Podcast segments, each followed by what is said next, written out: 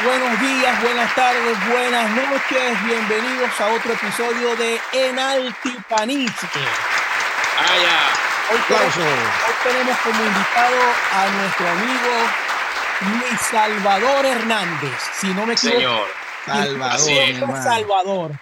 Luis Salvador Hernández. Casi nada.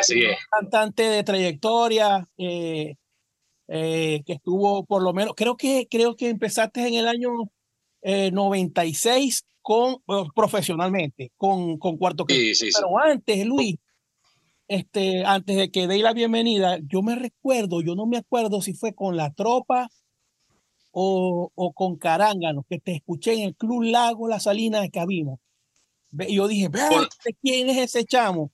Pero hace muchos años, hermano, muchos Sí, años. sí, sí, sí, sí.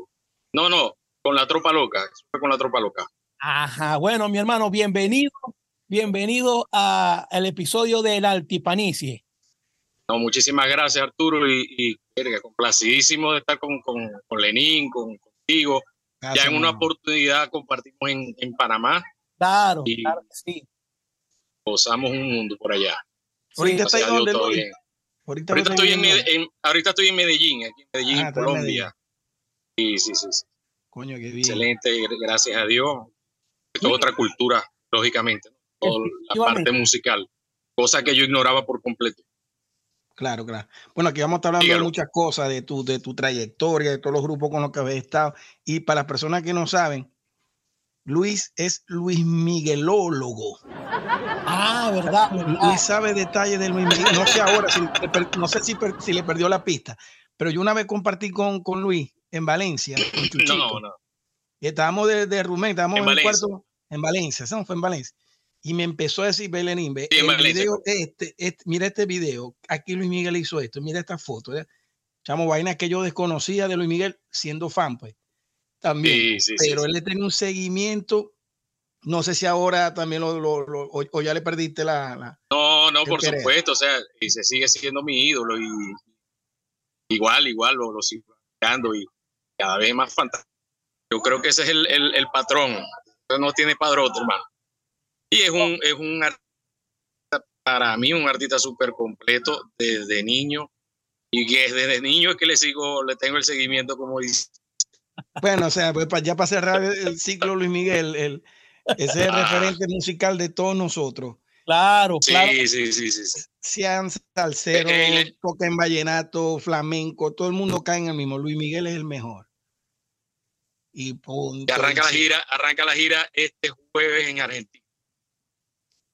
Bueno, vamos a ver qué, Está- qué, qué y está tal. qué sol- tal. Está sold out todo, molle. Tiene récord, tiene récord, eh, creo que es Sí, récord no, mundial de, de Sí, ahorita tiene ese récord, ya tiene ese récord en, en menos de, de menos de 48 horas vendió todo. ¿Qué? Menos uno, pues. no. Cada, cada, cada anuncio que salía del show se vendía en 48 horas. Mira, Bueno, Luis, te fijas ahí. nosotros, todo Es el una mundo barbaridad. sabe, o nosotros sabemos, ¿no? Que vos venís de familia, que tu papá fue cantante de los másteres y pegó esos tantos temas, pegó Margarita y todas esas- Sí, todos esos temas, ¿no? sí, Pero sí, sí. sí. aparte de aparte de tu papá que me imagino que es una influencia este obligada no en tu vida ¿qué, qué, qué otras influencias pudiste tener hermano porque realmente te conocimos fue cantando salsa o yo te conocí cantando salsa últimamente Sí, sí, bueno, últimamente tenéis unos, unos cuantos años con, con Gran Coquibacoa pero comenzaste con la salsa te gustó más la salsa Sí, que otra cosa en realidad fue así. eh, la, la influencia que tuve, bueno, primero por mi papá, ¿no? Segundo, que cosa que le agradezco, que no me puso a escuchar música mala. Todo lo que, Claro. lo que mi papá escuchaba era, era música buena, era cantantes buenos, buenos arreglistas. Y desde ahí vino todo. pues, vino todo. Eh, lastimosamente, yo, arran- yo no arranqué chamo, en verdad, en la música, pero siempre can- cantando en fiestas, en vainas, en, en fiestas familiares, amigos, en fin. Ya yo sabía que cantaba y mi papá sabía que yo cantaba, pero anteriormente la, la, la doctrina, vamos a llamarlo así, la doctrina de los padres era más que la gente se guiara por el estudio, ¿no? Que los hijos estudiaran y Claro, claro. tuvieran algo seguro. Pues.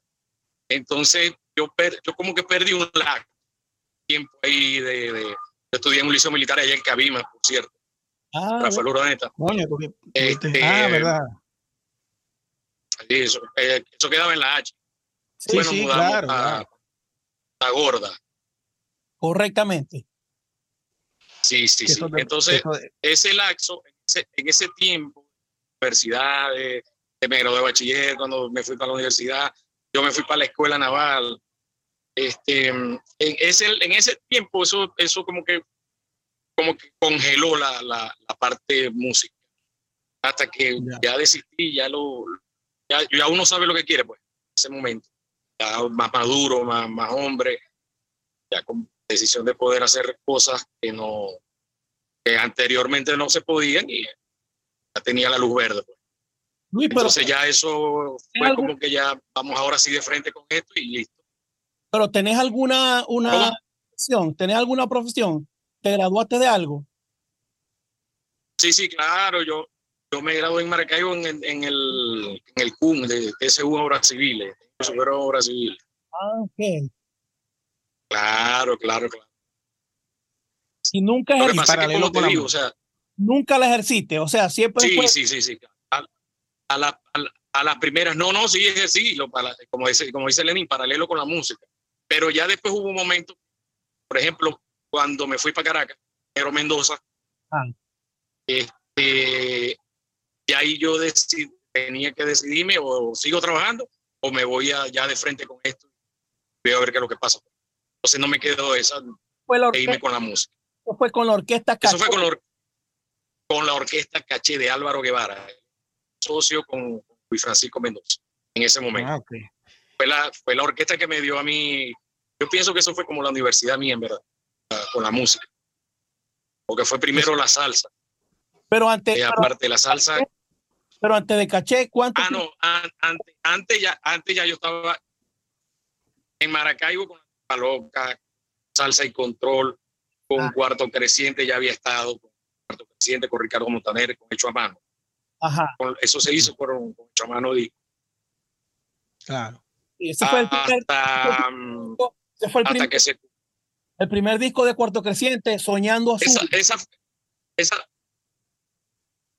soñando azul, es correcto. El primero y el único. El, lo que pasa es que eso fue un éxito eh, muy rápido, o sea, todo, todo, todo como que fue muy rápido. De pronto nosotros, por, por inmadurez, yo me incluyo en eso también, por inmadurez, por porque todo como que pasó así, no se creía uno, pues yo no, no, no se creía el cuento. Claro. Este, eso se fue como que perdiendo y no había la forma de tener una participación legal en ese momento. Ninguno de los cantantes podía hacer eso. Claro. Entonces eso, Ten- eso lo tenía Gustavo Aguado y lo, lo hizo. Contrato ahí firmado. Había contrato. Sí, pero el, el contrato era directamente con, con una productora de Jorge Luis. Y la productora de Jorge Luis Chacín firma hecho a mano.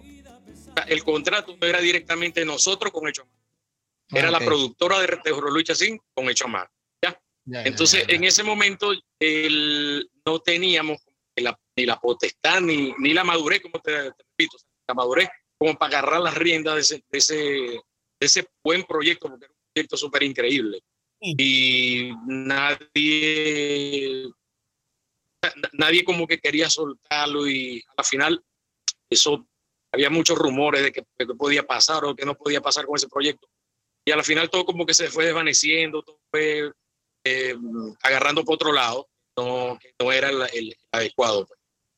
Y Pero vos sentís que fue por culpa de ustedes, quedó. de ustedes mismos, de, los de los cantantes, o de todo el equipo. O sea, incluyendo a No, Jorge. pienso- a- Eso tuvo participación todo el equipo, todo el equipo, porque como te digo, no teníamos la madurez. Yo me incluyo te re- nuevamente. Te digo, yo te- no teníamos la madurez como para, para agarrar a, a Jorge Luis y decirle, el proyecto lo vamos a agarrar nosotros. Si, si ustedes no quieren seguir con esto, lo agarramos nosotros. Vamos legalmente con un abogado, le cambiamos el nombre, lo que tengamos que cambiar. Y había gente, de hecho, uno de, la- de los productores más movidos en ese momento en Venezuela era el Negro Mendoza. Y él Claro. quería ese proyecto, quería tenerlo con él. Antes de adolescentes, fue mucho antes de salir a adolescentes. Bueno, fíjate que cuando yo Pero a, por, a Laberinto, que, que, me, que Claro. nos, que nos metan los primeros temas, que eran temas de los, de los VG en salsa y temas viejos en salsa. Ajá. Ya, ya esto lo había hecho Cuarto Creciente. Yo se lo llegué a decir a Monchi, ¿verdad? Y, Lo que pasa es que Cuarto Sí, sí. Creciente, este, como decís vos, por todas las cosas que pasaron, no, no trascendió más de allí. Pero yo le dije, mira, Sí, esto sí, no, sí. están- no, están, no están descubriendo el agua fría porque ya te lo habían hecho en Maracaibo. y, y, cual- y te estoy hablando que Laberinto fue, si Laberinto fue entre 99, 98, 2000, Cuarto Creciente sería qué, 96, 90. no, no, 94. No, no, no, y te 94. digo una cosa. Te digo una vaina, 94. Lenin. eh, es- ese proyecto se grabó en el no- en 93. En- Perdón, en el 92. Ese proyecto tuve, pues, tuvo dos años en cabeza. Yo, yo te vi en una feria de, de Cabima cantando con Cuarto Creciente. El tema es No es fácil tanto tiempo, Ah. no es fácil. Sí, sí, Ese sí. tema de Jorge. Este tema es versionado de, de, Ah, de los es otra versión. y es de, de Jorge. de Jorge. Ah, que Era todos los temas eran de. Jorge. Eran adaptaciones de letras y, y- y- Uy, ¿cuánto- Sí, sí, Era un- era- ¿Cuántos temas grabaste? ¿Grabaste Rescátame? ¿Grabaste Hasta Cuándo? ¿Dudas? ¿Cuántos más? ¿Cuántos grabaste? Y ah, en realidad fueron tres temas que grabé. Una participación en solo otra vez es la parte que más se escucha porque ese grupo, esa canción lo grabamos los cuatro, los cuatro solitos. Ah. Pero una, una parte final que la dejaron a mí solo. Que de hecho ese fue el tema promocional. Ese Ah. tema fue que se salió. Y Rescátame y duda. Ajá, ¿quién canta Hasta. Cuándo? Yo, ese era tuyo también. Que también ¿Hasta cuándo lo canto yo? Correcto, a mí se me había olvidado también ese tema. entonces son, son cuatro, son tres. Sí, sí, sí. Son, son, eh, sí, son tres, son tres temas, correcto. Tres temas. Mira, yo creo Ese, que ese, ese, ese, ese tema hasta cuándo es inédito. Ese tema no es cover ni versionado. Es un tema inédito de Jorge Luis. o sea, que sería el único. Sí, en ese caso sería el único. Mira, ese Pero- proyecto iba eh, contemporáneo, sí, o sea, fueron iguales con Tequila con Mango. Fue el mismo tiempo. Tequila con Mango fue después es otro proyecto de, de, de- de Jorge. ¿no? de, de- Jorge, sí, sí, de Jorge. Y creo que con, Pero no, con eso fue- Manos, creo.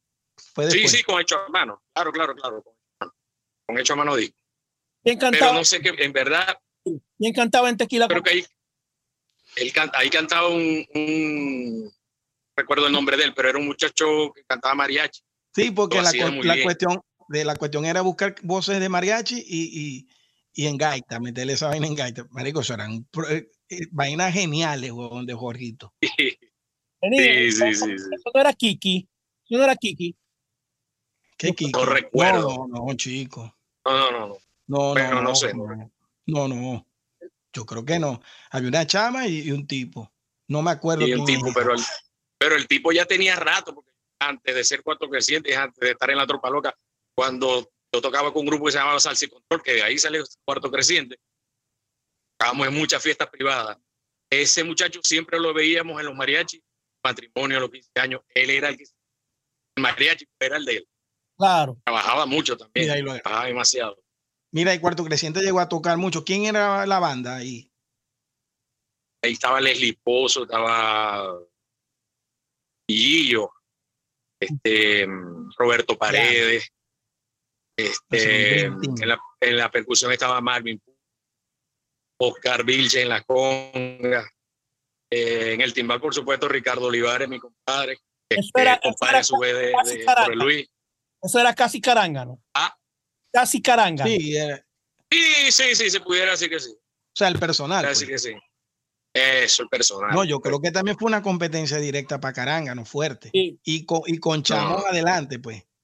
No, no, y lo peor de todo no sé, no es eso. Lo peor de todo fue que se le, Jorge Luis se le, le sacó a José Luis dos de los cantantes principales caranganos, que eran Lucas González y Roberto Soca. Claro, claro. Ah, que ve, eso no lo sabía. ¿no? Eso fue un, eso fue un batacazo. De hecho, hay una anécdota. Estábamos en la casa de los Huacos, en la casita de los Huacos. Ok. Esto quedaba en Colinas de, en Colinas de Santa Mónica, la casa de los Huacos. Y ahí nos dieron a nosotros para dormir y pasar ahí el día mientras se grababa. pues. Por supuesto, Jorge nos sacaba siempre. ahí estaba Gustavo, llegaban unos que otros muchachos, estaba Rojita, en fin. Entonces, en ese momento, estábamos grabando, Roberto Azócar, recibe una llamada por el teléfono, el celular, y era José Luis García, y él hace seña, José Luis. Eh, José Luis ya sabía todo, José Luis ya sabía, sé que están en Caracas, este, están grabando claro, o sea, le, le, costó un mundo soltar la vaina del, de, lo que era la parte esa, pues, sea, de mamá. no le tocó otra que decir la verdad, es un proyecto, que estamos trabajando en esto. Pero es duro. Y todo eso se hizo en el estudio Los Huacos, ¿no? Con Juan Carlos Sala, con todas. No, eso se grabó en el estudio de Miguel Ángel Darreal, se grababa Jordano, donde grabó Jordano su primer disco. Ah, Queda en Oripoto, en Caracas, la parte alta de Oripoto. Lo que sí se sabía era que por lo menos Cuarto Creciente era un, un, un, estacionante para entrar a los Huacos. Y de hecho, Ricardo Azócar entró a Huaco. O sea, se hablaba mucho que de ahí posiblemente pasaran a Huaco. Aunque, como decís vos, no se esperaba que Cuarto Creciente tuviera el éxito. Llegó un momento que hasta yo creo desbordó, que, que, desbordó, más de lo, de lo normal y opacó inclusive a Huaco. Pues eso ha pasado muchas veces con. Yo creo que yo creo que por ahí, yo creo que por ahí es que viene todo, Lenin. Sí, es que por eso te estoy diciendo que yo, yo creo que hubo un temor de, que. Hubo algo de eso y por supuesto lo de vamos a dejarlo enfriar a ver qué va a pasar con esto. Y, pero claro, claro, claro, totalmente lo que lo que estabas diciendo es así. Hubo una es que te repito, eso fue vertiginoso totalmente el éxito de televisión, giras de medio. Eh, de la noche a la mañana estábamos celebrando el cumpleaños de Ricardo Montaner en su casa, eh, ese poco artista. Eh, o sea, fue algo demasiado rápido, demasiado rápido. Y después venía una gira, después en el poliedro, de cuarto creciente. Eso fue como que la respuesta, la respuesta de la gente era demasiado increíble. Estaba también el fenómeno en ese momento, el fenómeno de Salserín. Claro. había como que muchos factores que podían opacar ese. Claro. lo que y era más fácil, estar haciendo. Y, y, era más fácil vender una salsa universal afuera que, que, por lo menos que guaco. Bueno, y para muestra un botón, después llegó adolescente y agarró ese hueco. Ya agarró ese hueco, sí, es verdad. Totalmente. Y fíjate que eso fue para arriba. claro. Entonces, entonces Luis, después, de, que estás ahí en Cuarto Creciente, estáis, hacéis una firma otra vez de cinco años con el Negro Mendoza, aparte, ¿verdad? Sí, sí, aparte. Aparte, ya, aparte, lo, no, perdón, ya yo había salido de, era Cuarto Creciente, yo había pasado los tres años, creo que eran tres años de firma con la productora de Jorge Luis Chacín. Cuando yo entro con la, orquesta Caché, pero me obliga, una vez me lo dijo, profesor, si usted quiere seguir con mi orquesta, eh, yo lo voy a poner bajo contrato. El contrato era el mismo contrato que, tenía Daniel Sarco, que lo tenía firmado el Negro Mendoza con Puerto Rico, el de Luis Silva, de los adolescentes. Eran 150 mil dólares por, por, por la pura firma. En ese momento. Coño. Sí, sí. Por lo menos en teoría. 150 mil dólares que nunca vi, ¿no? Porque, porque eso, eso, era para las personas que quisieran es mi talento. Y mi talento o, o por otro lado. Tenía que pagar esa cantidad al negro. Eso no era para mí. Qué bárbaro. Qué barbaridad. Sí, sí, sí. Pero bueno, no, te repito, eso, fue una super experiencia porque eso fue más rápido día. Yo me fui, como decir, un, un lunes. Y él me dijo, profesor, disponibilidad para viajar. No, no, claro, totalmente la tengo. ¿Qué hacemos? bueno, le, le, tenemos dos semanas para que se monte la coreografía. Si se monta la coreografía, nos vamos para Nueva York. Ok. Así de Juan, una vez. Cuando llegó, llegó a una orquesta del, yo creo que no habían, ahí no habían novatos, no había gente nueva. Estaba Fariña, eh, estaba Joel Uriola, pianista, era increíble eh, Pabluca, Mortadelo en el bajo. Diablo. eh, era una, una super banda y aparte de eso, lo que hacían era salsa cabilla. Eso me dio la oportunidad a mí de por lo menos conocer a Ismael Miranda, a Cano Estremera, de cantar con ellos, alternar con ellos en tarima, o sea, de montarme a cantar con ellos. Pero Luis, o sea, me abrió muchas hacer esa puertas. Sí, sí, sí, claro, claro. Ah, pero, pero una gira que, que fue adolescente, diamantes del merengue y la orquesta caché. Pero, tocando en el Copacabana en Nueva York. Ah, pero como, como, como orquesta caché, yo no, no se escuchó tanto en Venezuela. O sea, que era una orquesta ah, más que todo para afuera, para internacionalizar. Porque en Venezuela yo no la escuché. Ya ellos, ya ellos venían, este Arturo, ya ellos venían haciendo un trabajo con un cantante que tenían ahí cuando ya yo llegué. Este, mm, era un demonio cantando. Demonio cantando y tenía dos timbres muy parecidos al de Andy Montañez y al de Oscar de Leo. Te imaginas, o sea, tener esas dos, esos dos timbres para uno solo. Entonces, eso ya, Venía, ya venía duro, duro, duro, duro, duro. Me daba, yo apretaba cuando estaba cantando al lado de ese tipo. Pero imagínate, y vos que, y vos que ahí duro, que tenés un vocerrón. Si lo decimos que tenés un vocerrón. No, no, no, Lenín, esa era una que no te puedo explicar cómo, era. Era ese, ese timbre duro de el rendido que me he vuelto a enamorar. dice, pero imagínate el doble. Y, los temas de los temas de Picón de Rodríguez, los temas de Picón de Rodríguez. Mira, ¿y cómo, se llamaba el tipo? ¿Cómo se llamaba? Leonel Machado. No, este recuerdo ahorita.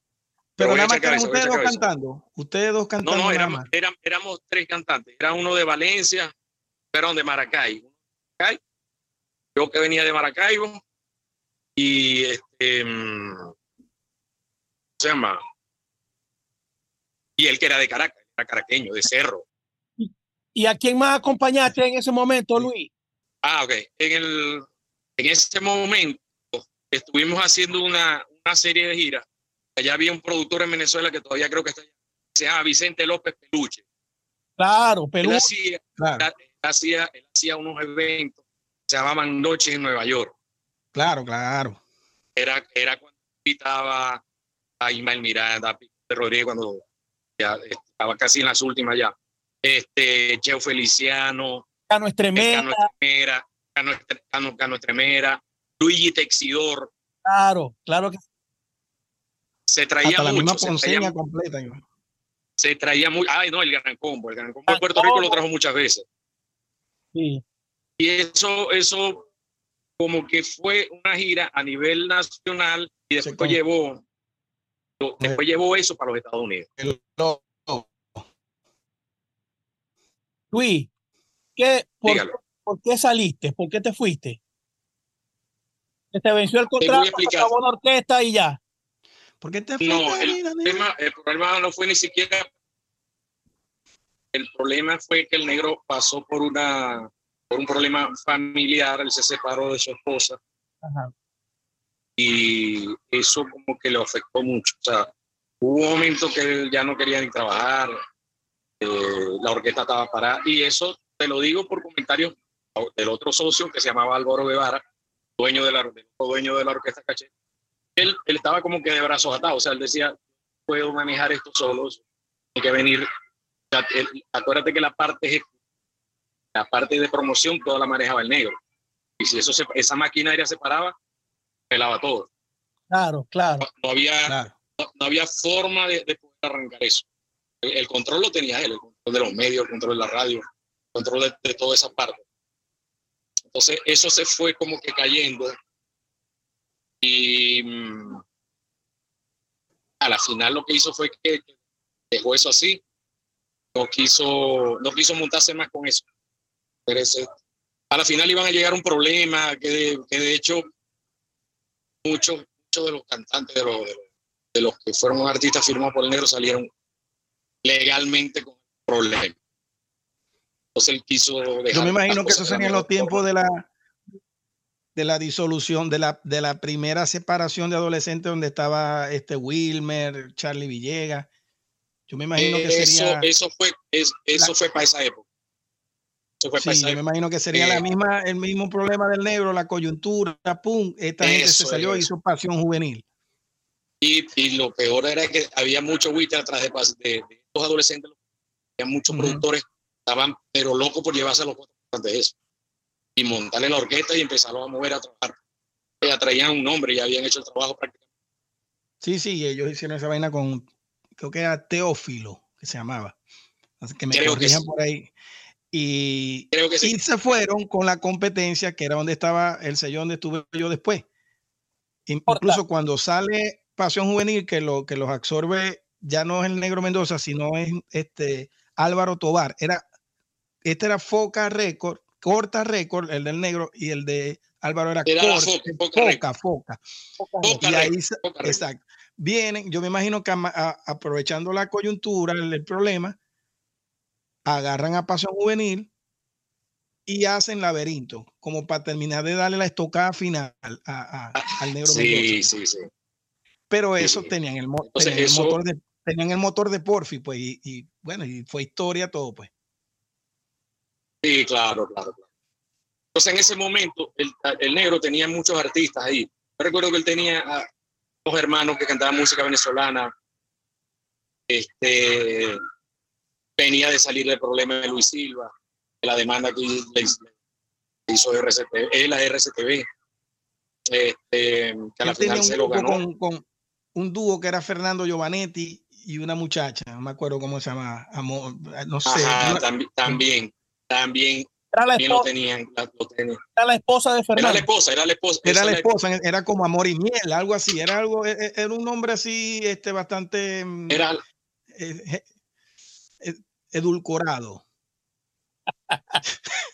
Era la esposa bueno, todo de eso Fernando. Se, todo eso se, se, se, vino. Bueno, ahora, sí, ahora sí, estoy viendo la, la, fíjate, este, Luis que estaba adentro. Eso es lo que explica por qué hubo todo ese bajón y el, fue un descuido del negro, pues. Sí, claro, o sea, claro lamentablemente fue un problema allá de... Sí, personal.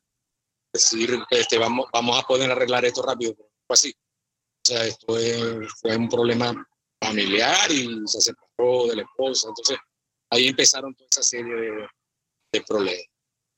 Y posterior a eso, eh, al año siguiente, a mí me faltaban, perdón, me faltaba un año para yo salir libre ya de corta recta. Y hacía dos años me había llamado Neguito a mí, Neguito Borja. Yo le dije a Neguito que no. O sea, en esa oportunidad yo le dije que no. Me llamó Javier González. O sea, que no quería o que no podía. No podía, no podía por el contrato. No, podía, no, podía, no podía.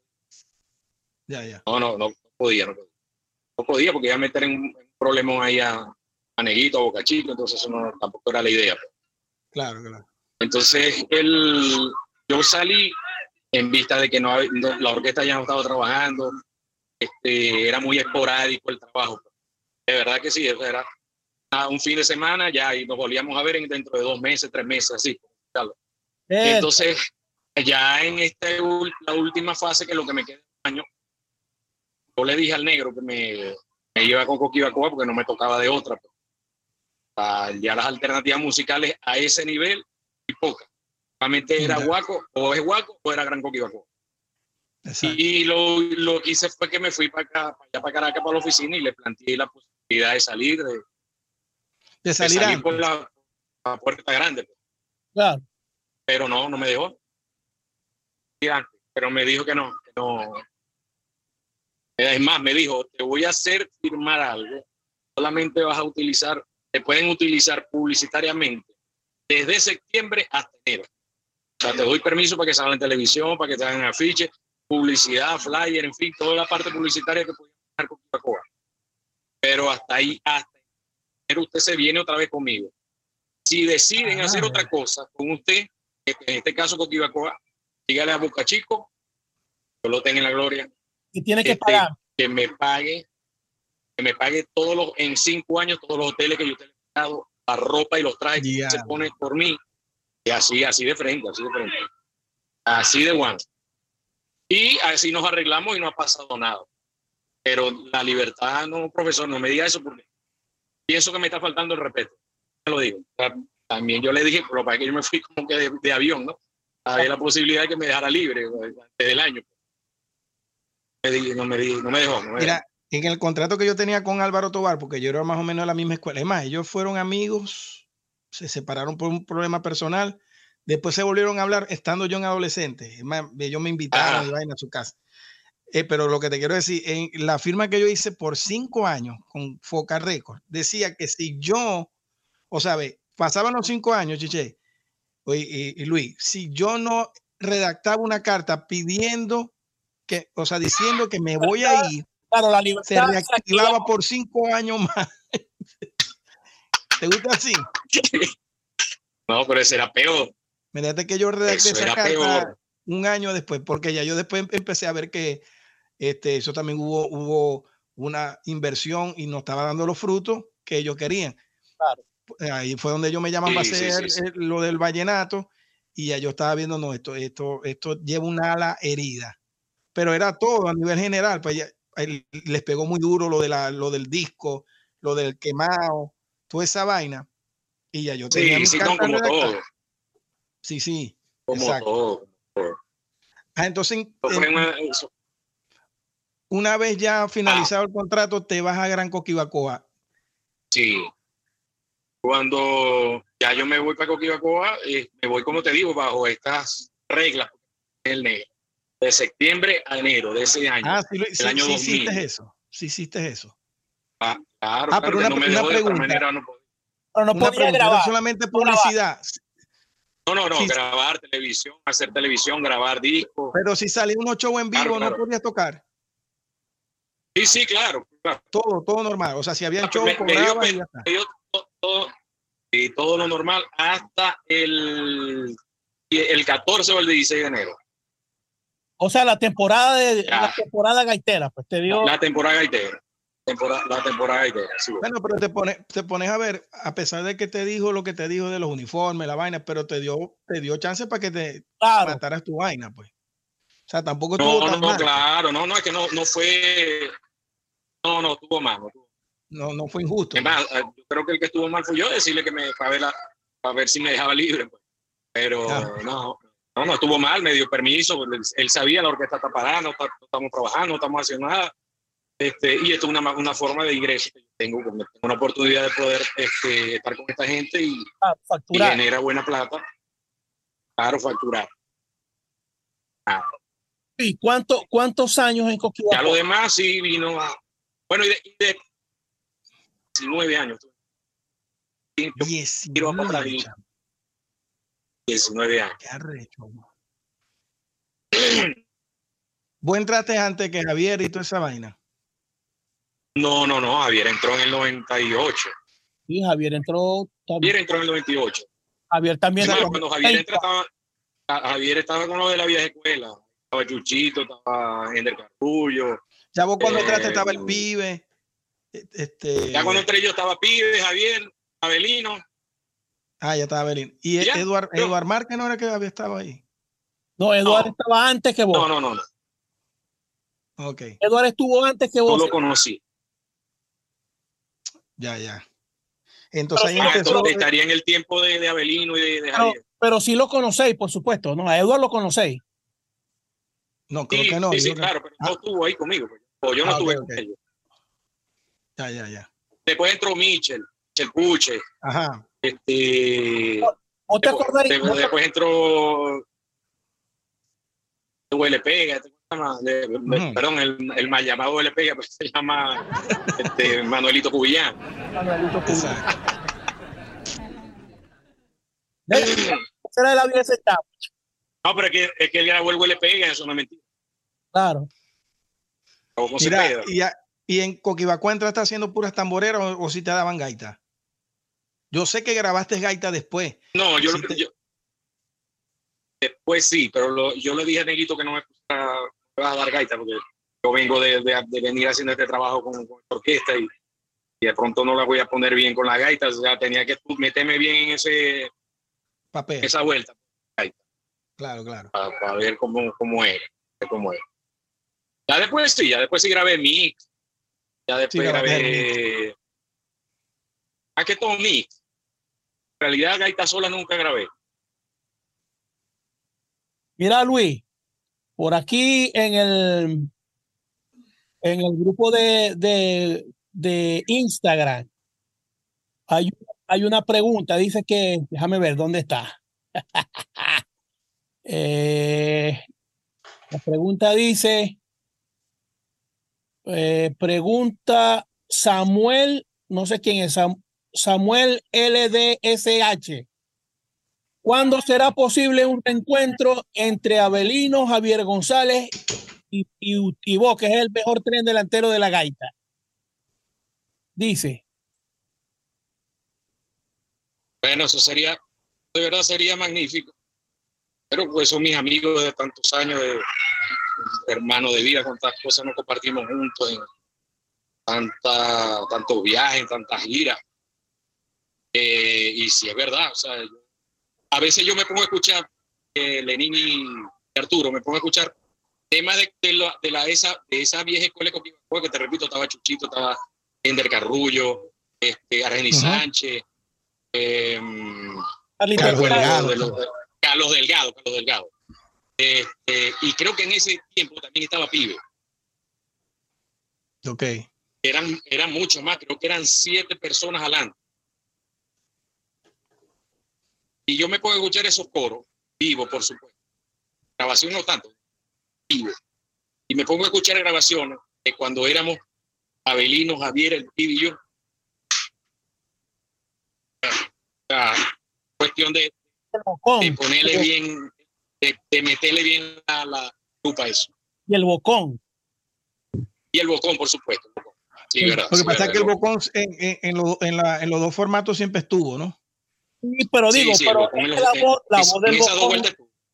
Característica. La, voz del bocón, hermano, llena demasiado. Él haciendo. por eso te estoy diciendo que. Es, como la voz de Gustavo para ciertos coros de los guacos. Cuando los temas son muy fresas, se lo quitan, pero cuando quieren que, que el tema se, sea para adelante, ahí va presente. El bocón me imagino que siempre va. Sí, sí, sí, sí. Ah, bueno, con, con la excepción de los de cuando hicieron unos discos románticos que ahí sí estaba, que trabajaron más los melismas y esas cosas, me imagino que ahí no estaba el bocón. No, no, no, no, no.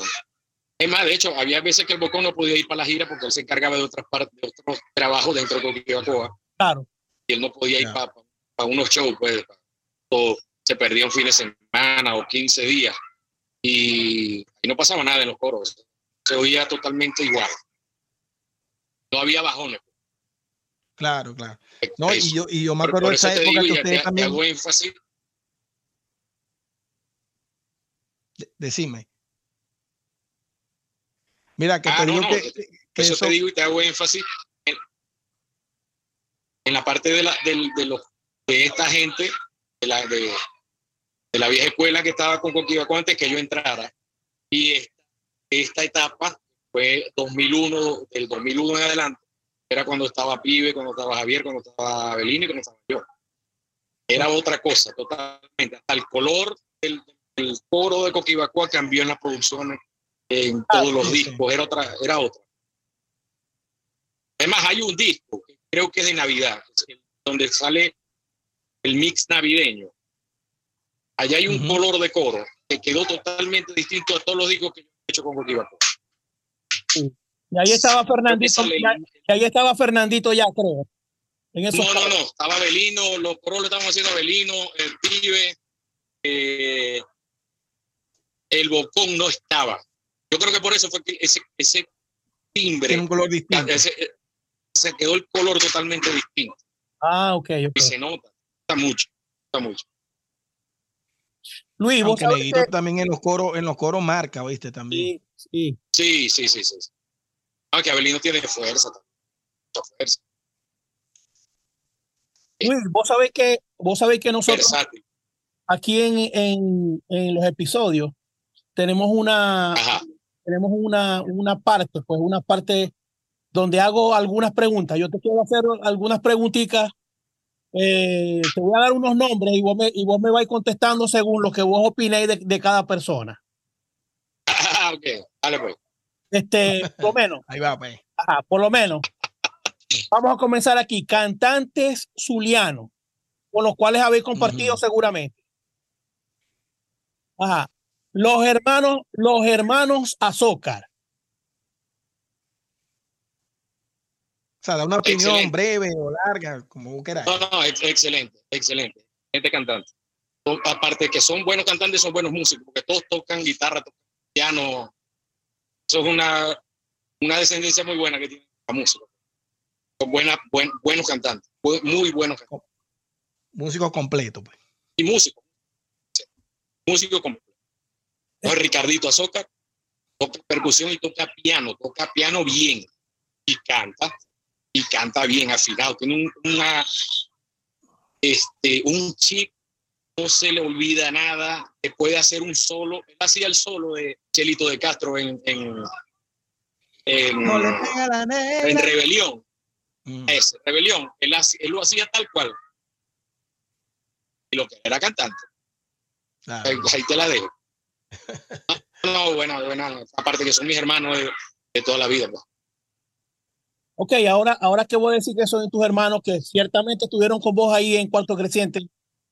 En ese tiempo, Luis, en ese tiempo de Cuarto Creciente, aunque a vos, a vos como que ibas comenzando aún, pero ¿qué referencia tenías así de cantantes maracuchos, de cantantes zulianos? Era muy vaga.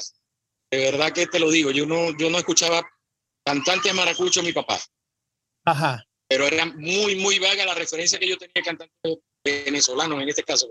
Yo tenía muchas, muy buenas referencias de afuera, de Nino Bravo, de Los Ángeles Negros, de, de Camilo Sesto. O sea, de, de mucha gente de afuera. Esa fue mi real referencia. Yo creo Claro. que de- por, por ahí es que me vengo yo haciendo lo que, lo que he venido haciendo todo el, todo el tiempo de- dentro de la música. Sí, sí. Pero referencia de músico, ah, ah, hubo uno, hubo uno que lo admiré ya después, ya después que ya yo estaba grandecito. El Juan Carlos Azuaje, el difunto Juan Carlos Azuaje. Y me, y me sintió mucho porque la última vez que lo vi en vida, tuvo la, la, la delicadeza. Un sitio nocturno en, en Maracaibo, en Coco. Ujú. Y él estaba, cuando yo llegué, él estaba tocando, estaba cantando.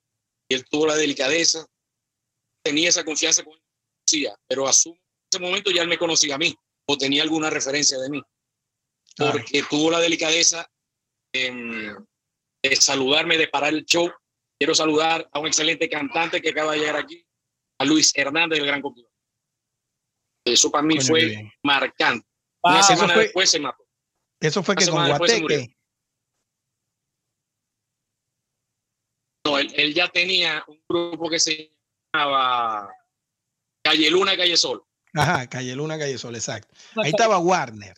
Warrior de la Rosa, sí. Sí, sí, sí. Sí, Mira, pues es sí, que la muerte de, o por lo menos la, la información que yo tengo, es que habían duda de que si fue un, un infarto o murió, o sea, producto del infarto, hubo un choque, pues. Parece que creo que fue algo así, que él manejando tuvo un infarto y, y No, obviamente no, con él, ese él le dio un infarto infarto choca, manejando. Manejando, exacto. Choca con un poste. Sí, claro. Pero, pero la duda es. Pero le dan un infarto. Murió, lo mata el el infarto. Ah, lo matas el infarto. Bueno, yo tenía la duda de que si Sí, era lo el el infarto o el choque. O sea, que fue fulminante. pues. No, no, lo mata el infarto. Que ahí no hay que hacer. De hecho, yo, Claro, yo claro. supe cuando llegaron los, los, los, los llegaron los paramédicos, no sé, en fin. Este, ya él tenía rato muerto. Ya, ya. Broma. Bueno, Espérate. bueno, Luis, Ajá. seguimos. Seguimos. Ah, Erwin Bracho. primero un caballero. Caballerazo. Tremendo cantante. Seguimos, seguimos. Seguimos, seguimos, seguimos. Vamos a ver, a ver si lo conocéis. Papicho. No lo conoce. Sí, claro, claro, claro, claro. De hecho, él estuvo, cuando yo entré en la tropa loca, él estuvo, él estuvo conmigo en la tropa. Claro, y claro él de ahí salta para Cardinales del éxito. Ajá, correctamente. Claro. El, el papi show. claro, claro. No, no, no, no. Buena gente, buena gente, buena Eh, gente. misterioso, no. personaje misterioso. Personal. Pasazo. Sí, sí, sí. sí. Ah, ese es mi pana. Claro, Tengo rato, rato que no lo veo. Pero compartimos mucho. Ok, voy aquí, voy aquí. Dígalo, dígalo. Aldemar Torres.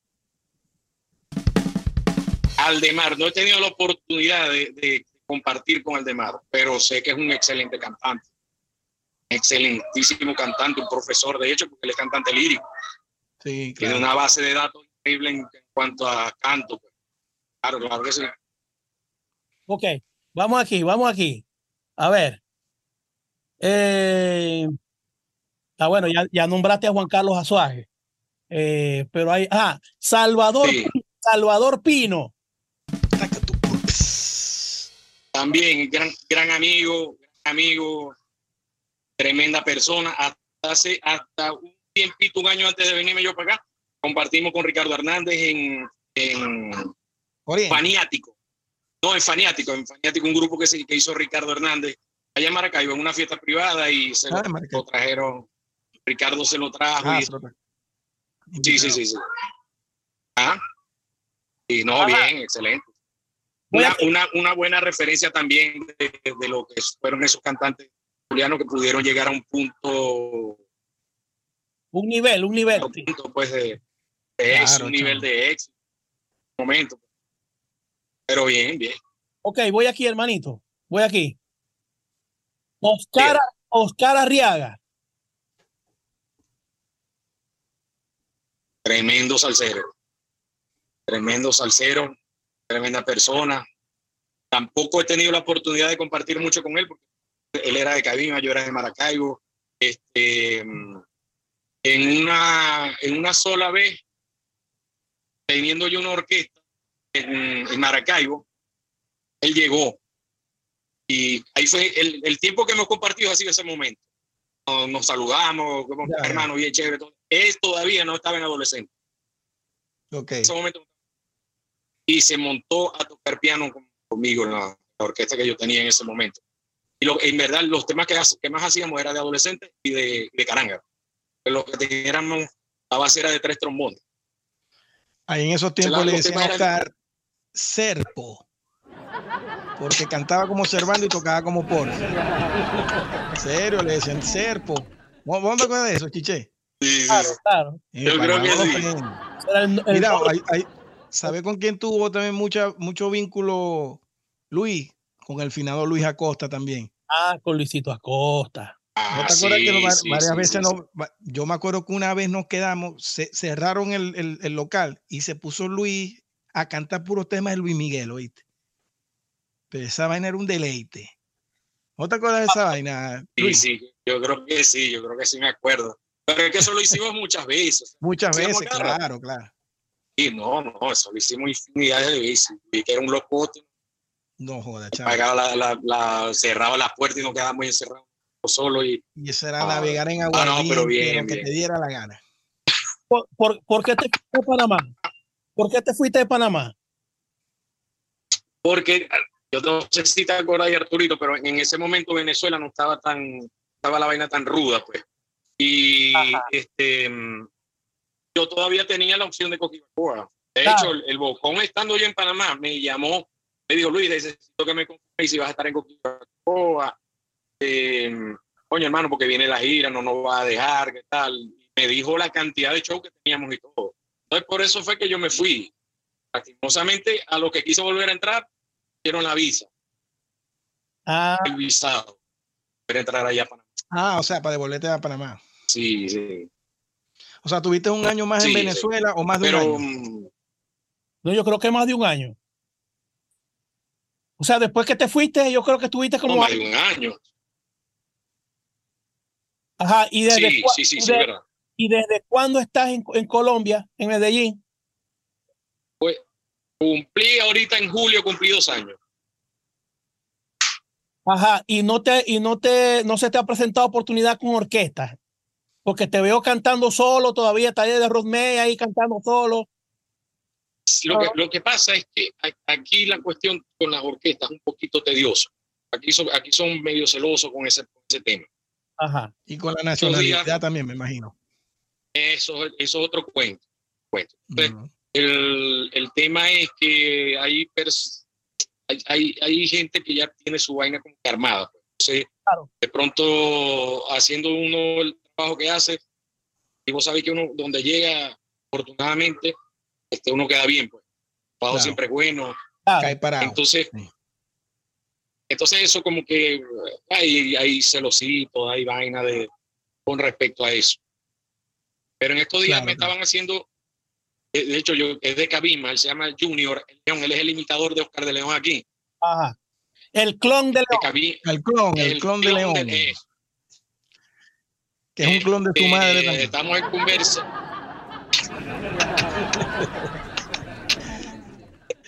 y en estos días estábamos hablando y me estaban haciendo la, la conexión con Chelito de Castro. Ok. Tiene una orquesta aparte de lo que era la orquesta de Joe Arroyo. Ajá, ya, él, ya, él, tiene su orquesta. Y Chelito le preguntó por mí. Y me, llamó enseguida y me dijo, Chelito me está preguntando por ti, hermano, para darme unos videos, qué tal, para enviárselo al hombre. Para que... Ya él tiene el trabajo, ya él verá en qué momento eh, comunica conmigo. Claro. Pero yo no descarto eso. Yo no, no descarto claro, eso. no, talento hay. De sobra. No, y eso es una tierra, como estábamos hablando ahorita en off, este, lo que es Cali y Medellín, yo creo que esas son las zonas más, más salseras de Colombia, ¿no? Eh, o sea, en contraste con Bogotá, sí, que creo que, que es más rockera y toda esta vaina. No, aunque Luis, eso, aunque Luis vos sos un cantante, vos hay, un cantante hay, hay, una, hay una universal. Sí, lo que pasa es que, eh, como, como yo te digo, Lenin, yo vengo de escuchar mucho, de, de escuchar mucha, el, el, detalle también que me, que me llevó a hacer otras cosas fue que yo soy el menor. Yo, yo tengo una hermana mayor, yo era el menor. Pero ya cuando mi hermana creció, entre la adolescencia, pues entre los 13, 14 años, ya escuchaba mucha música en inglés. Y eso se me fue como que claro. se me fue metiendo también. Ya escuchaba mucho Toto, mucho Tierra, Viento y Fuego, mucho Chicago, este, Journey, eh, mucho, mucho Cool and the Gang. Entonces todo eso se me fue como que abriendo y expandiendo más la, la, la parte esa. Pues. Claro. Entonces, por eso que, pop. es que todo me gusta, todo, todo, todo, me gusta. No, y tienes un timbre que se adapta a toda esa claro. vaina, chamo. De todo el mundo, de Peter. Pero no te habías lanzado nada en, no, no, te habías lanzado nada en inglés. ¿Cómo estás con el inglesito? No te como yo, que estoy nivel En Panamá, en, en, en, en, en Panamá sí, lo, sí tenía que hacerlo, porque porque en Panamá le gusta tanto la, la, la, gente, la música gringa. Entonces yo calé en un restaurante que era de un árabe y de un venezolano. Ajá, el venezolano okay. le llegaba mucha, mucha gente, mucha clientela. Yo creo que vos sabés cuál es, Arturo. Bracero. Ah, en barrio.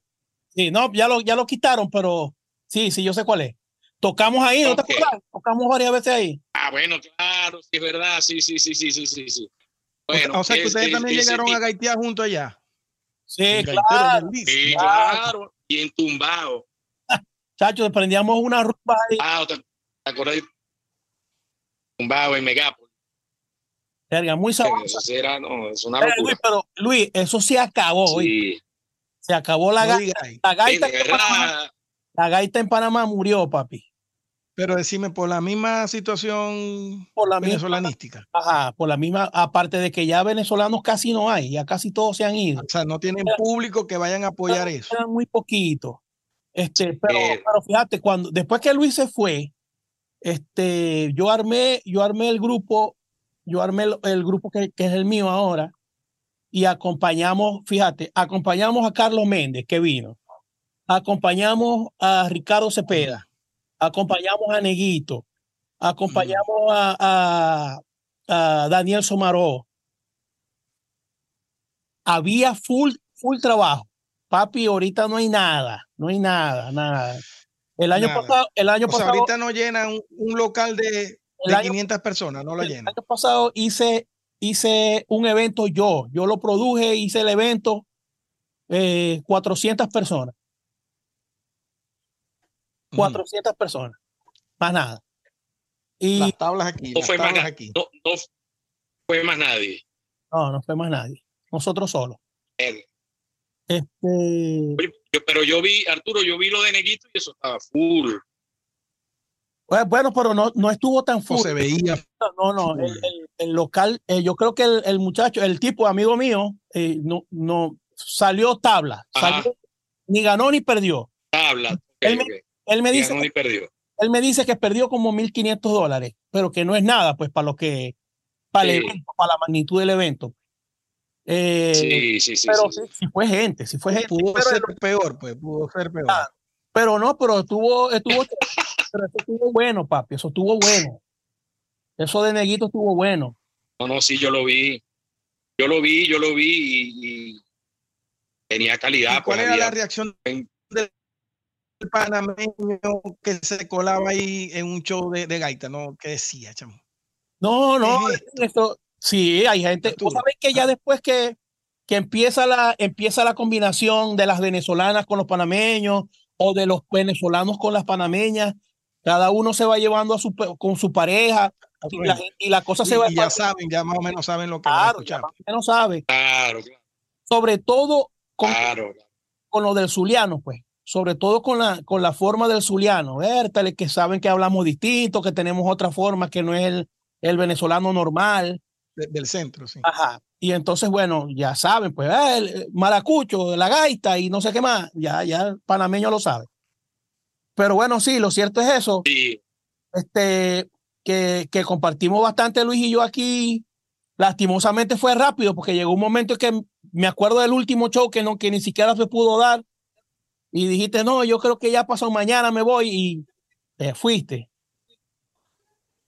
sí, Bueno, sí, pero así, sí, sí, pero sí, así sí. como se fue Luis, se, se fueron tú ese verguero venezolano que está. Ah. Yo creo que el único panameño que, que venezolano que queda en Panamá soy vos. Para que sepáis. Y, vos, y, vos, y vos porque yo no sé por qué no habéis agarrado el dialecto y la buena, pero vos tenés más de 20 años allá, No, diez y pico. no, es que eso no se olvida, el zuliano no se olvida. Diez y pico. Por eso que a mí que me diga a mí aquí, No, es que ¿por qué tú no- difícil, por es qué tú no difícil. hablas inglés? Yo les digo, Arturo habla panameño, tiene diez y pico de años allá. ¿Por qué yo tengo que hablar inglés siempre? No, no, no, está bien, eso no, se, eso no es obligado. Claro, los- a mí no se me dan los idiomas, ni los Ay, dialectos. Ni otra eso. cosa. A mí tampoco, a mí tampoco. No puedo, yo no puedo hacer nada de eso. Yo quisiera, el único dialecto que se me pegó en Miami fue el cubano. Sí se- no, pero a mí se, no se me da, chamo. Y fíjate que yo No, veo aquí, aquí me na- ahorita me nació un- una, una sobrinita aquí, o sea, sobrina de mi esposo, sobrina mía política, y, y un- bueno, bueno, antes de eso un sobrinito también, y ya él tiene dos, tres años y ya habla inglés. Yo digo, verga, pero tiene los, tres, los mismos tres años que yo tengo aquí y yo tengo dos de más. Pero es que no se me da. Además que los muchachitos, los niños vienen con, con, con- No, no, es que ya a esa edad tienen la, la- la- Adelantado. la- el cerebro de plastilina que se pueden moldear. Mi- mi- mis hijos hablan inglés perfecto. Bueno, más la pequeña tiene mejor acento porque ella vino acá de tres años. Pero, Claro. hermano, Ah. yo me la llevo, cuando voy por algún lado me la llevo. Le di al traductor, este es el traductor, zúmbate ahí. No se me da, chamo, el verbo to be, no se me da. ¿Tuví o no tuví? Diga, dígame. Hay coño que yo digo, hay coño que hablan 60, no, 17, 15, 20 idiomas. Que hablan mandarín. sí, sí. No, joda, yo no como mandarina comido y de verga.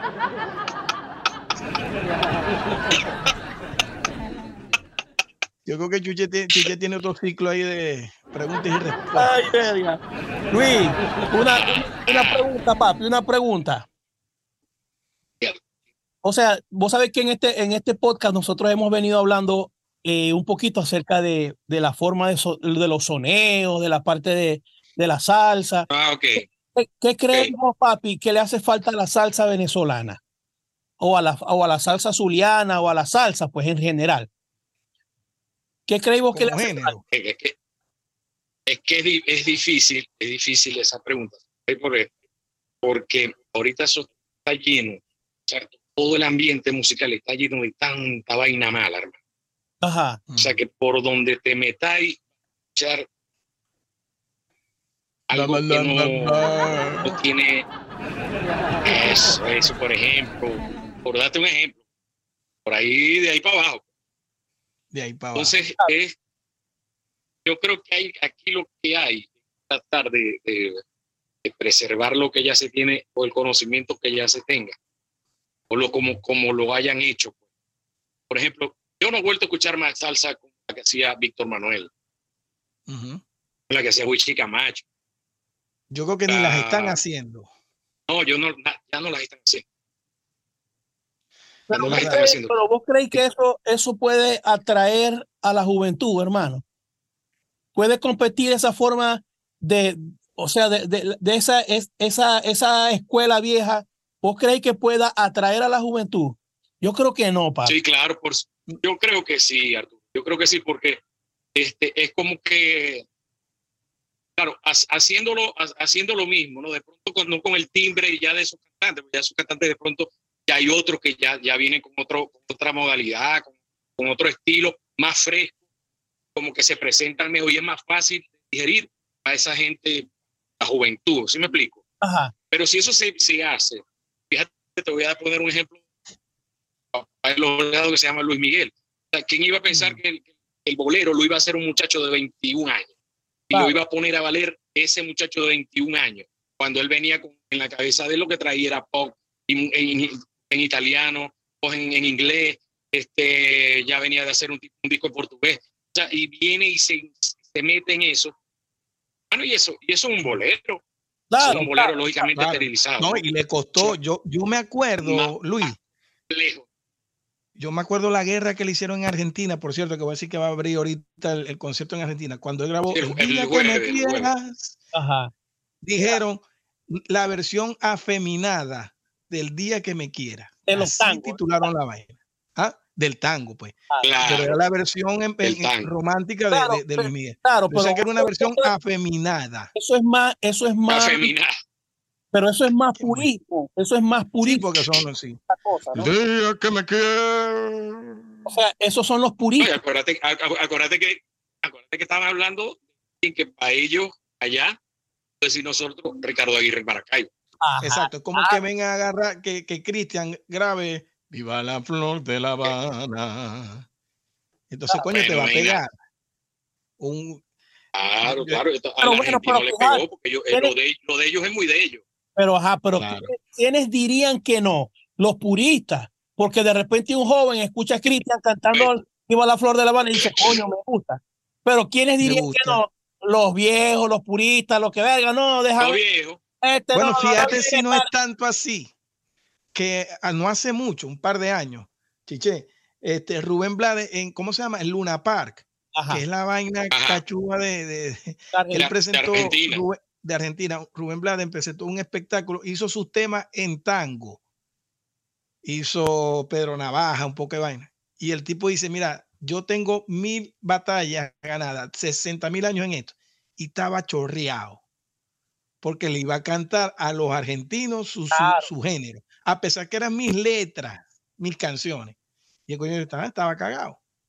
O sea, porque hay gente purista claro. que, que, que, o sea, sí, que no eh, lo... conservadora, esto no, no, me, no, me, no me cambiéis nada, déjalo así, porque si no se pierde el folclore. No, no, y no, y no es solamente eso, sino que te, se te van a meter por ahí, parte del folclore, por lo, por lo que dice Arturo, los puristas, sí.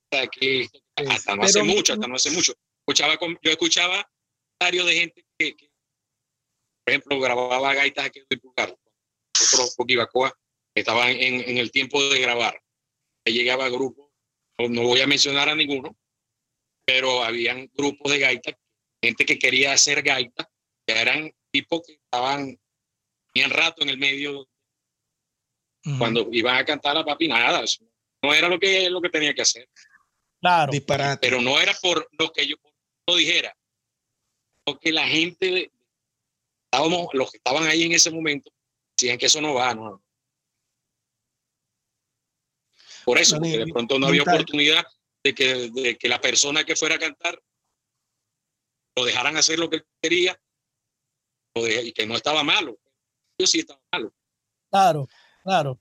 Por eso que yo te digo que es difícil que, un género como la salsa, yo también apoyo lo que dice Arturo. Ojalá este, ese optimismo que vos tenéis, pero yo creo que toda esta generación tiktokera, tiktokera, de, de 30 segundos más, porque la gente, la gente, vos hacéis un video, lo que sea, y, la, y, por más que te meréis, lo máximo que ven es esto, o sea, están así,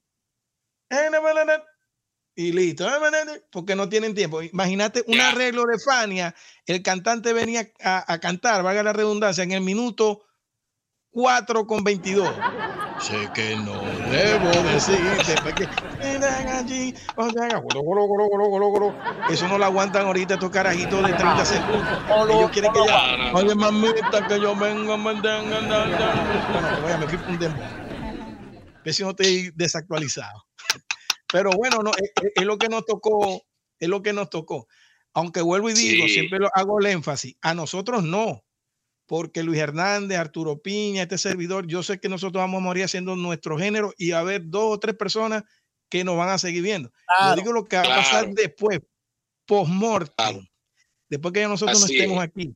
¿Qué va a pasar con Por lo menos los, hijos de uno. Exacto.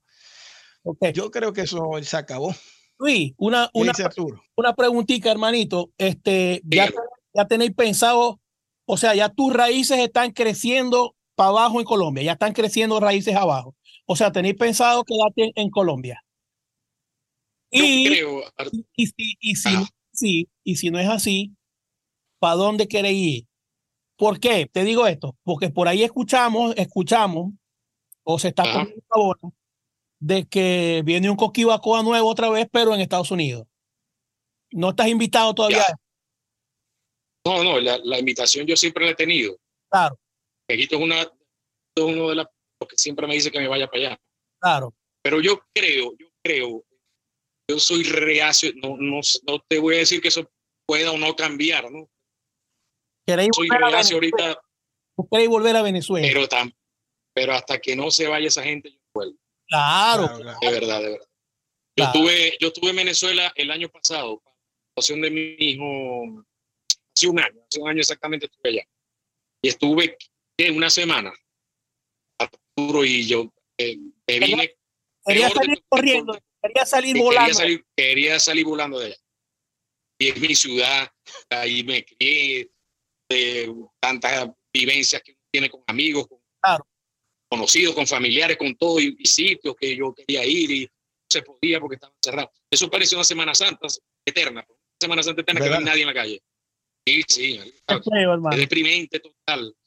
Bueno, no, fuiste. Yo, yo, que no he podido ir, yo la idealizo más y yo tengo amigos, por lo menos la Eli, que es mi amiga de toda la vida. Y me dice, Lenín, vos extrañáis una cabima que ya no existe. Claro, es que es así.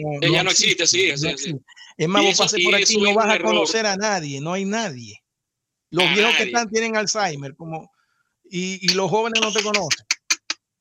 Pues, eh, pero eso es tan real. Sí, sí, sí. Mano, ve, pero eso es tan real que la última vez que yo fui, hace siete años, vos todavía estabas en cabima. Y yo encontré una cabima que no era para nada la que yo dejé. Y, y a lo mejor ya vos te sentías normal. No la sentía tan, no la sentía tan, tan, Pero ya para mí, era, yo tenía 10 años que no iba.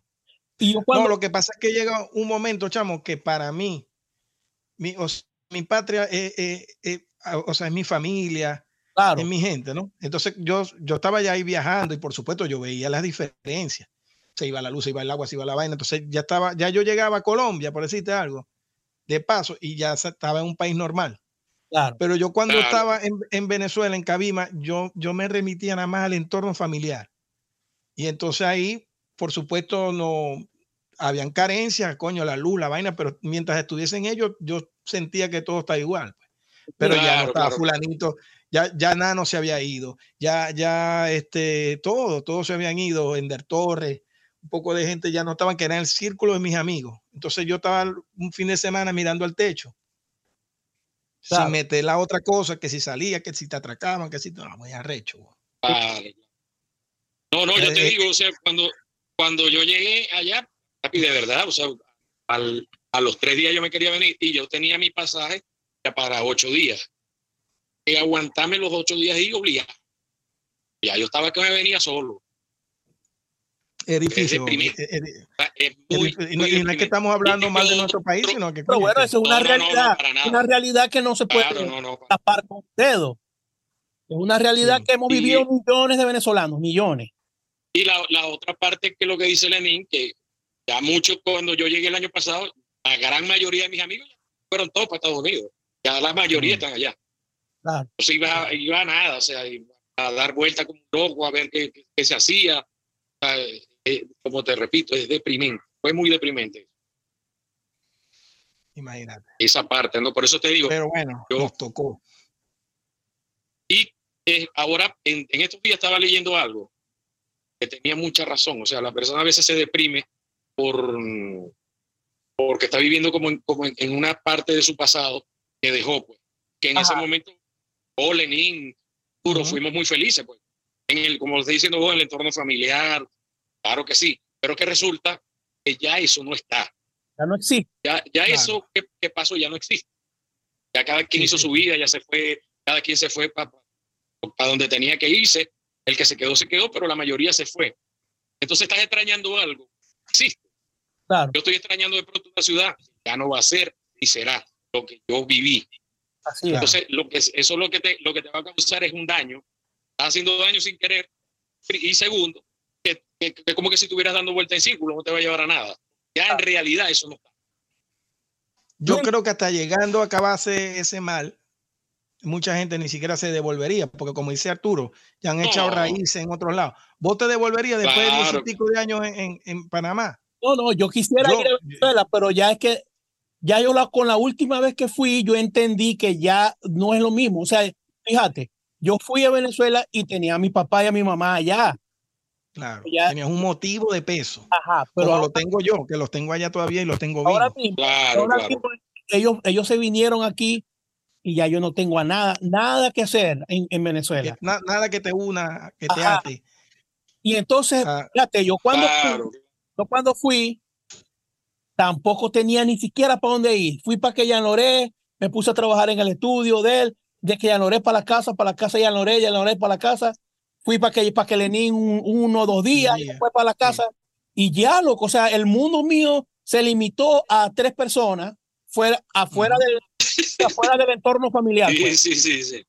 Y bueno, y así como vos, Luis, yo fui por 15 días y tuve tres meses, hermano.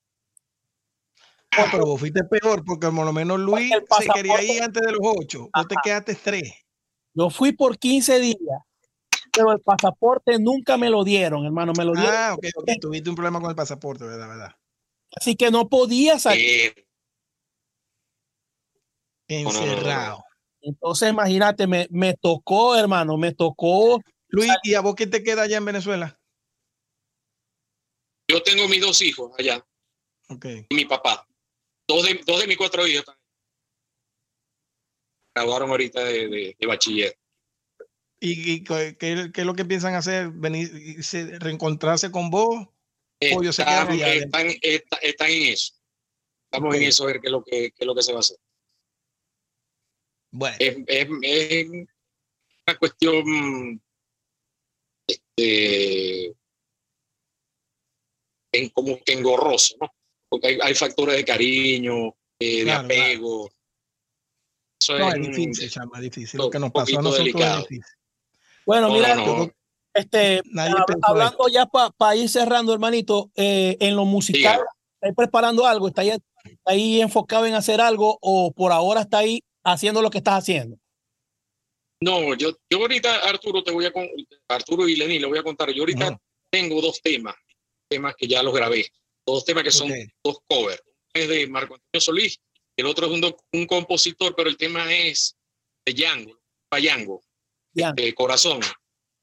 Ajá. Corazón, has hecho mi, corazón. Claro, claro. Esa, esa, esa. Y el otro es hay amor. esa, esa, canción la cantó Rosedur, de Marco Antonio Solís.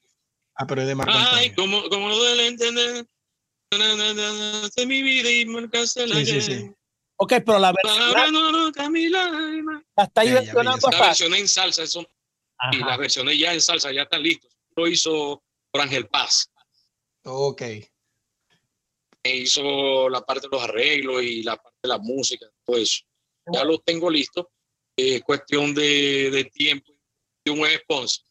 Eso, Claro, para claro. que salga para adelante como es. Coño, mucho éxito en esa vaina, papá, no joda que. No, no, gracias. Y porque a, a nosotros nos conviene que, que, que por lo menos nosotros sigamos dando la batalla, pues la gente que le gusta este género, que siga echando para adelante, que siga grabando ese claro. género. Yo, yo, yo soy de los que pienso de que mientras a ustedes les vaya bien, a mí me va a ir bien. Porque como somos, Así la, es. como Claro. somos la misma, como somos la misma generación y la misma escuela y la misma cosa, si vamos Bien. subiendo uno, automáticamente los otros también van a ir subiendo. Así que, Claro. hermano, desde este lado, el mejor Sí. de los deseos y el mejor de los éxitos. Y mil gracias por, por darnos la oportunidad de No.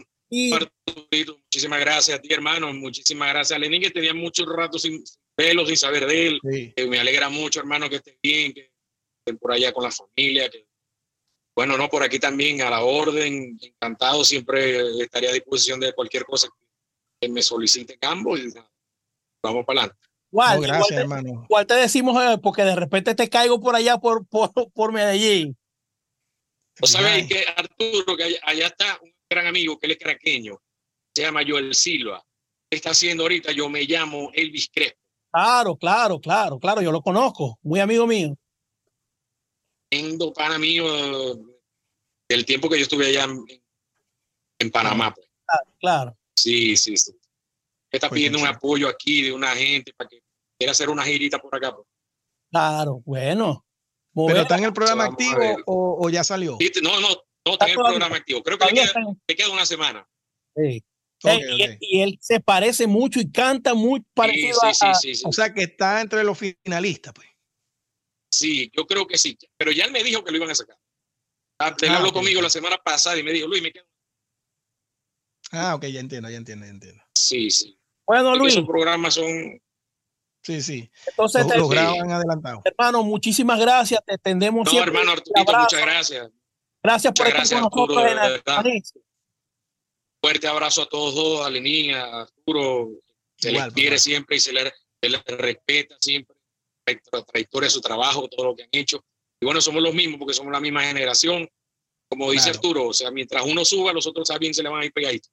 Así es. así, mi hermano. Dale, mi hermano. Dios el te respeto bendiga. siempre. Un abrazo siempre. Gracias, hermano. Muchas, muchas bendiciones. Bendiciones a todos ustedes y, y que la bien, porque muy bien, que tengan mucha salud, que es lo más importante. Sí, señor. Amén. Bueno, señores, ya estén pendientes la próxima semana o de repente esta misma semana, uno no sabe.